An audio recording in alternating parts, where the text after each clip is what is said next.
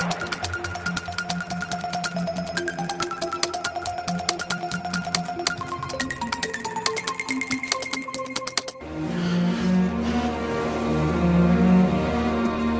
vais me marier. Quoi? Je vais me marier. Il te quittera un jour. Un jour, il te quittera. Personne ne t'aimera jamais comme moi. Mais tu vas où? Juste un tour et puis c'est tout.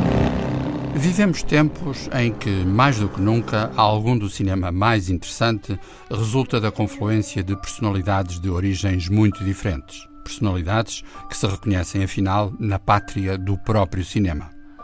Digamos que o filme Até Nunca, datado de 2016 e já disponível em DVD, é um bom exemplo desse cruzamento e contaminação de nacionalidades, pensamentos e sensibilidades.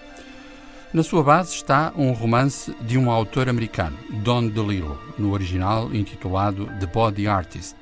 É uma história de amor e morte, ligando um homem e uma mulher a que o destino traz uma estranha dimensão libertadora. Trata-se de um objeto em que estão envolvidos dois países, Portugal e França, sendo a produção do português Paulo Branco. A realização pertence a um veterano do cinema francês, Benoît Jacot, cineasta que em anos recentes assinou coisas também magníficas como Adeus Minha Rainha ou Diário de uma Criada de Quarto. Nos papéis centrais estão Mathieu Amalric e Julie Roy, sem esquecer que Julie Roy é também a responsável pela adaptação do livro de Don DeLillo.